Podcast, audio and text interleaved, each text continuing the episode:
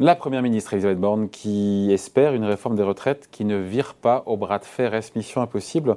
Quand on voit comment les syndicats sont remontés à bloc, on en parle avec vous, Jean-Marc Vittori. Bonjour Jean-Marc. Euh, bonjour David, bonjour tout le monde. Éditorialiste aux échos, euh, le but de la Première ministre, on l'a compris, c'est d'arriver à se mettre d'accord avec les partenaires sociaux. Mhm. Sauf que quand on les écoute, euh, Laurent Berger, c'était le mois dernier, il nous a dit la CFDT sera vent debout, on peut être plus clair. On a Frédéric Souillot, qui est le, euh, nouveau leader de, Force ouvrière, qui a remplacé donc euh, Yves Verrier, qui dit ce sera la mère de toutes les batailles de lutter contre la réforme des retraites. on se dit que la voie de passage, elle est étroite, voire quasi inexistante. comment est-ce qu'on peut... Parce qu'il y a unité syndicale, ce qui est assez rare. Hein. Alors d'abord, Elisabeth Borne est, dans son rôle, elle est aussi dans son personnage. Hein. Elle a été auparavant ministre du Travail, elle a été aussi auparavant euh, patronne de la RATP, donc elle sait ce que négocier avec les syndicats euh, veut dire, et c'est normal qu'elle veuille passer euh, sans, en évitant une épreuve de force, c'est tout à fait normal. Et, de l'autre côté, ben, les syndicats sont aussi tout à fait dans leur rôle. Les manifestations contre les retraites en France, hein, quand vous regardez historiquement sur 30 ou 40 ans, les plus grandes manifestations qu'il y a eu euh, en France, ça a été contre les réformes des retraites. Euh, donc les syndicats. Notamment en 2009-2010. Voilà, les réformes Fillon, effectivement. Euh, mais, mais, mais, ça a été le cas aussi auparavant. Donc des, des, des, des manifestations absolument énormes enclenchées par ce, par ce thème, parce que c'est un thème très sensible, parce que c'est aussi un thème dans lequel les gens se projettent. Hein, l'âge de la retraite, on l'a vu notamment sur les réformes des régimes spéciaux, mais on le voit aussi de façon beaucoup plus générale. C'est un projet de vie, la, retraite, ça fait partie mm. du projet de vie, euh, du projet de vie active. Les gens euh, organisent toute leur vie en fonction de cet âge-là, et donc quand on touche à cet âge-là, c'est évidemment extrêmement sensible. Les syndicats le savent. Euh, vous n'avez jamais vu en France de syndicats monter debout sur la table pour dire bravo, on va reculer l'âge de la retraite. C'est plus, c'est exactement l'inverse qui se passe. Et effectivement, l'union syndicale, qui est mm. souvent très difficile à faire en France sur le sujet de la retraite, eh ben, elle est moins difficile à faire que sur d'autres. Il faut, pour réussir euh, une retraite, une réforme des retraites, il faut amadouer évidemment au moins syndicat. Le syndicat le plus réformiste, a priori, c'est la CFDT, sauf qu'encore une fois, les propos de Laurent Berger sont très très clairs. Comment est-ce qu'on peut éviter un bras de fer euh, alors qu'on semble y aller tout droit? Et surtout, comment amadouer, pardon de dire comme ça, entre guillemets, euh, la CFDT Est-ce qu'il y a du grain à moudre? J'arrive pas à voir où. il n'y en, a pas beaucoup. Hein. Et, on voit déjà hein, depuis, euh, depuis quelques mois comment le sujet a, a, dérivé. Euh, au début, Emmanuel Macron avait dit la réforme, ça sera pour l'été. Et puis ensuite, on a parlé de négociation à la rentrée. Et puis là, la, semaine dernière, hein, il a dit ça sera pour l'été 2023. Hein ça, c'était dit en fin de semaine dernière. Oui, oui, Donc, on a déjà pris un an de, de, euh, de, décalage pour une excellente raison sur laquelle on pourra, on pourra euh, revenir. L'autre point, c'est qu'il avait dit que ça sera la réforme à 65 ans.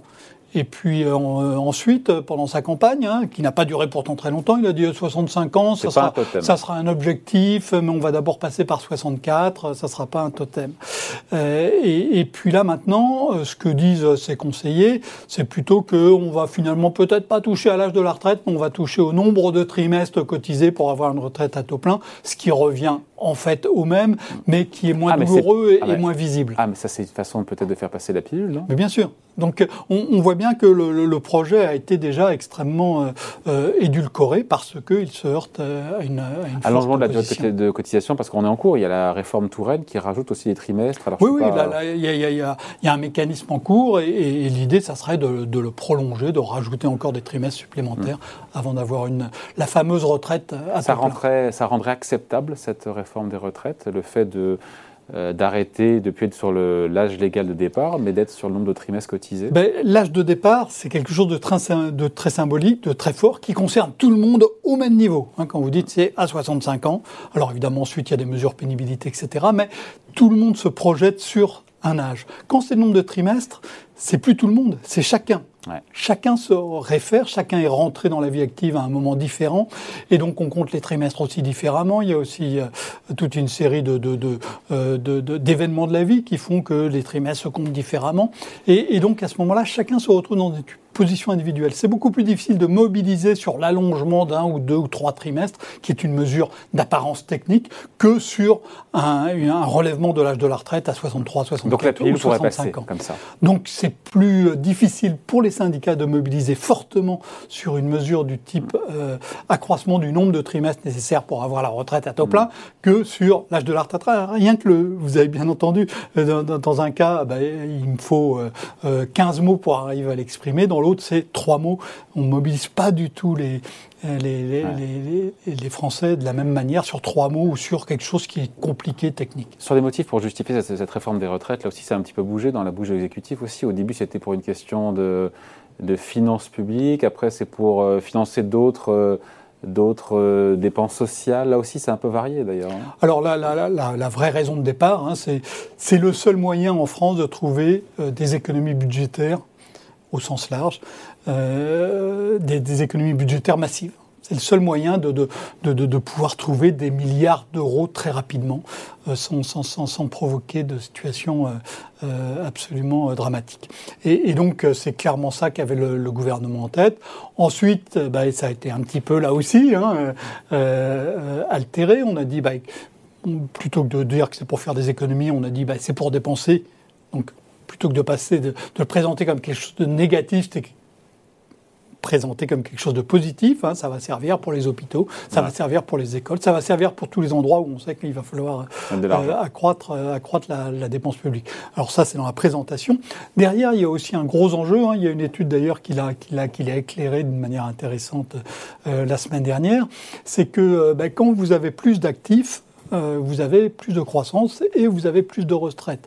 Euh, vous avez plus de recettes et vous avez plus euh, d'argent disponible. Hein. En France, il y a 56% des 55-64 ans qui sont en emploi.